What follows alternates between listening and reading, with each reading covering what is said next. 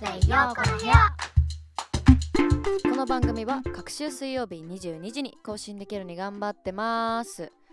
と言うとりますけれども今はね一応リニューアルお休み中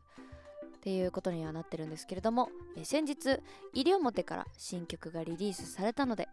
今日は新曲「Baby End」についてお話しできたらなと思います。先週からえっと、セルフライナーノーツをね、陽子のね、ノートで公開させていただいたんですけども、文章って本当に難しいなーってね、書いててほんずっと思ってましたもん。なんか文章が硬くなりすぎたから口語体に直してとかってやってたけど急にあれ？私どんな感じで喋ってるっけ？ってすごいもう分かんなくなっちゃって大変だったんですよ。苦労して書いたんですよ。だからみんなに読んでほしいなって思ってるんですけどやっぱりね情報過多な生活をみんな送られてると思うのでなかなか文字読むの疲れるわっていう方もねいらっしゃると思うので今日はねそのセルフライナーノーツを読みつつ私のイメージの世界を、えー、少しでも共有できたらなーって感じです。早速お話ししていきますけどこの曲はですねおそらく今までやったことない方法で作り始めた曲なのかなって思います。まず、えー、BPM テンポですね。をだいたい決めていきます。それでキーを決めていきます、えー、これをねまいやちゃんに指定してもらいまして、えー、私陽子がメロディーのパーツをとにかく作るっていう工程をしていくんですけど普段、えー、私の場合はゼロから、えー、作る時にコード進行をね探ってハミングしながらふんふんふんってやりながら心地いい感じを探して、えー、フレーズを見つけていくっていうところから、えスタートするんですけれども、えただ今回はテンポとキーっていうものが決まっていましてでその上にやっぱり細かいコード進行とかをつけてしまうと結構決まっちゃうみたいな。まあ大事ですけどね。決まった中でやるってことも一つ面白いですけれどももっとこう自由さを入れてみようみたいな感じでですねあの細かいコード進行を考えずに一旦そこを無視して作ってみようっていうことになったんですね。でそうなってくると何が起こるかって言いますと単調になりやすいとか流れが連想しにくいとかなんか同じのしか考えられないなーって、えー、なりやすいですね。でまあこれも人によるのであの全然問題なくこなせちゃうよって人もおそらくいると思います。ただ私は結構積んじゃいやすいタイプなので、まあ、これをどうしたかって言いますとねこうそうテンポを倍で取ったりとかをしました。例えば BPM90 だとしたら90でも考えてみるし倍の180細かく刻んだビートとかもちょっと入れてみて、えー、リズムの違うパターンで考えてみたりとか、えー、いろんなノリをね試してみたりっていうのをしてみましたでその作った何パターンかの素材を渡してまいやちゃんに、えー、アレンジお料理をしてもらう感じですね。だからすごくね実験的な曲作りだなって思いました。本当にドキドキ要素が多かった。で、えー、あらかたねメロディーの流れっていうのが決まりましたら、まあ、コーラスと歌詞をつけていくっていう流れになります。私の作業はね。まあコーラスは本当にいつも通りで自分の感覚で考えたものをベースに、まあ、レコーディングしながらそこからちょっとここは抜いてみようかなとかちょっと差し込んでみようかなっていう作業をしつつ最終的なね、えーコーラスを決めていきます。で歌詞は今回はかなり母音とかね言葉のその韻の心地よさっていうのを自分なりに追求してみました。なんかどこかで何度かお話ししたこともあるかもしれないんだけど私はねいつもメロディーが決まったと同時にほぼ同時に母音っていうのも決まっててこれだっていう母音が必ずある状態で歌詞をねつけていくんです。言葉をはめていくんですよね。だから結構言葉が決まってたりとかその同じ言葉が入りがちになっちゃったりだとか入れたいのにこの言葉入らないみたいなことが全然起こるのね。なので最近は自分のイメージする母音の呪縛もう呪縛って言っちゃってんだけど自分で。うん。呪縛から解放していけるようにね違和感のある言葉とかをチョイスしてみてるんですよ。で今回もキーワードとしていいなーって思ったけれど普段使ってないよねみたいな言葉を集めてみました。え歌詞の中からねどれかなーってね探してみてください。で9月13日に新作 EP IWSP がリリースされるんだけどその時にデジタル歌詞カードも作ろうかなって思ってるんで誰でもダウンロードできるようにしとくので、えー、ぜひぜひ忘れずにチェックしてみてほしいです。楽しみにしていてください。ここでじゃあねあのー、セルフライナーノーツノートの方をねちょっと読みながらお話ししていきますけれども。この曲をね作っていた時正常とは何か異常とは何か普通って何だろうみたいなことをちょうどね考えてた時期だったんですよ。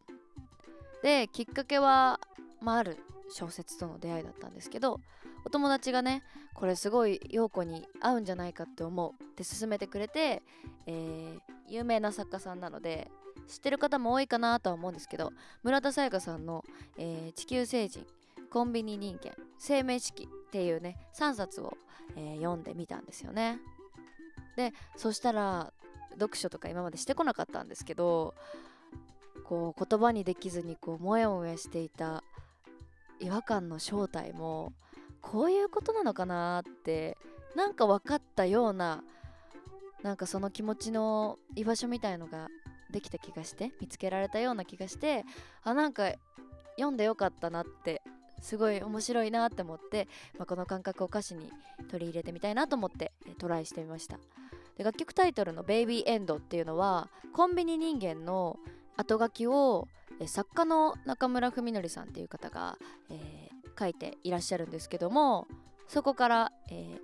引用させていただいた言葉になります。この社会が普通っていうものを要求する圧力は年々強くなっているんじゃないかみたいな感じでね、えー、後書きに書いてあったりだとか物語が最後に赤ちゃんが生まれてもしくは妊娠して終わることをベビーエンドで中村さんは内心呼んでいるみたいで、まあ、この現実社会がこう今多様性って言われているけれども実は内向きになっていて内向きになればなるほど物語の世界もベビーエンドっていうのが少しずつ増えているんじゃないかなって、えー、書いてあったんですね。でそこですごくそのベビーエンドっていう言葉に私はすごい惹かれるものがあってあのそんな流れでね、えー、タイトルになりましたなんかね時々私って普通の枠に入れていない間違った人間なのかもしれないなって思うことがあったのね。例えば超これはあるあるの話だと思うんだけどなんか親戚に久しぶりに会ったりとかした時にさなんか「どこに就職したの?」とか働かないの？とかいつまで遊んでるの？とかいつ結婚するの？とかそういうそういういい人いないの？みたいな質問をされるみたいなことってなんかこうよく聞くじゃないですか。しみんなもちょっとそういう身に覚えがあるかもって思うんですけれども。あとは友達に特定の話題を振られて同じ感覚でその話をできなかった時にもうその輪には入れないような空気感になっていたりとかそういうのを感じたりとか、まあ、もしかしたら勝手にね自分が感じてるだけかもしれないけどそういうふとした時に誰かの普通と自分は同じじゃないなって感じちゃったり異常だとか曲がってるとかかわいそうって思われたりしてるんじゃないかなとか、まあ、その言動からそういう風なメッセージ性みたいなのを受け取ってしまったりとかね。そういうことが自分の身に起こるうちにだんだんこう私は私を直すべきなのかなだったり直さなきゃいけないんだとしたら正解を教えてほしいなとかそのみんなが言ってる普通？私が言われたその普通みたいなものを何の疑問とかも違和感も抱かずに実行できるように洗脳してほしいなみたいに思うようになったんです。私は私なりの考えで選択してきたけどでもそれに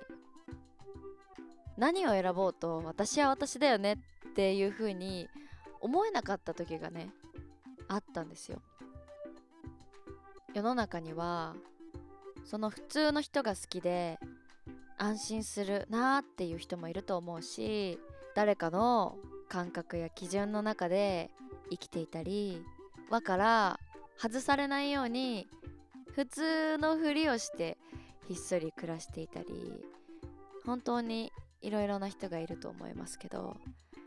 私はきっとそのうちのね誰かの感覚や基準の中で生きているタイプだったのかなって。その中でこれが普通なんでしょ？とか思いながらどこかで誰かのせいにしながら必死に自分を探していたのかなって思ったりしてね。だから自分が選んだものが誰かにとって異常だろうが何だろうが堂々とこれが私だ私は私だみたいな風に言えなかったんだろうなって気づいたんですよね。で人間は本当に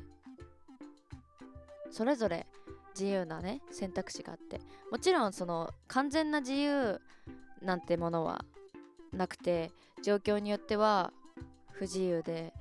自由な選択肢っていうのが限られてる人たちもたくさんいると思うんですけど多くの人はね人によって異なる本当にいろいろなスタンスでそれぞれのゴールを目指して生きていると思うんです。だからどんな価値観で生きていっても不正解っていうものはないんじゃないかなって思ったんですよね。私が選んだものが誰かから見たら間違い異常みたいに見えることもあるしでもそれは私にとって間違いで異常っていうことにはならないよなって。だから普通っていうものは初めから自分の中にしかなかったんだなって思ったんだよね。でこの世で唯一許される発狂を正常と呼ぶんだってなんか小説にもね書かれてたりしたのね。だからなんか本当はね何にもとらわれなくていいんじゃないかなって。なんか私たちは私もねもっと自由でいいし自由になれる存在なんだなって。だから自分が今とらわれてるなって思ったら解放すればいいだけみたいな。風に思ってからすごく私の見える世界が広がったなって感じがしました。そういう自分の感覚みたいなものを破壊して自分を縛ってるものを破壊してなんかもっと素直に生きてみてもいいなって、えー、思いましたっていう感じで、えー、セルフライナーノーツの方にはまとめさせていただいたんですけれども本当にねあのー、人それぞれの普通がある中でねみんなこう暮らしてってると思うんだけどもちろん社会生活の中で集団行動じゃないですか。だから協調っていうものが大事な場面もあるなとも思います。ある程度こうこれが普通だよねって歩調を合わせておくことってすごく大事で。けどその時その集団の中での普通だよねっていう認識が自分のアイデンティティを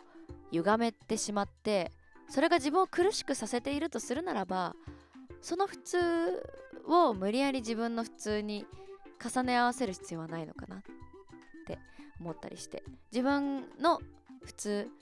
が合うところもきっと探せばあるんじゃないかなって思ったりとか。じゃあ自分がそういう場所を作るとかいろいろな生き方やっていき方っていうのがあったりするんじゃないかなって。なんか自分が目指すみんなが目指すそれぞれのゴールに向かってゴールに合わせて決めていくで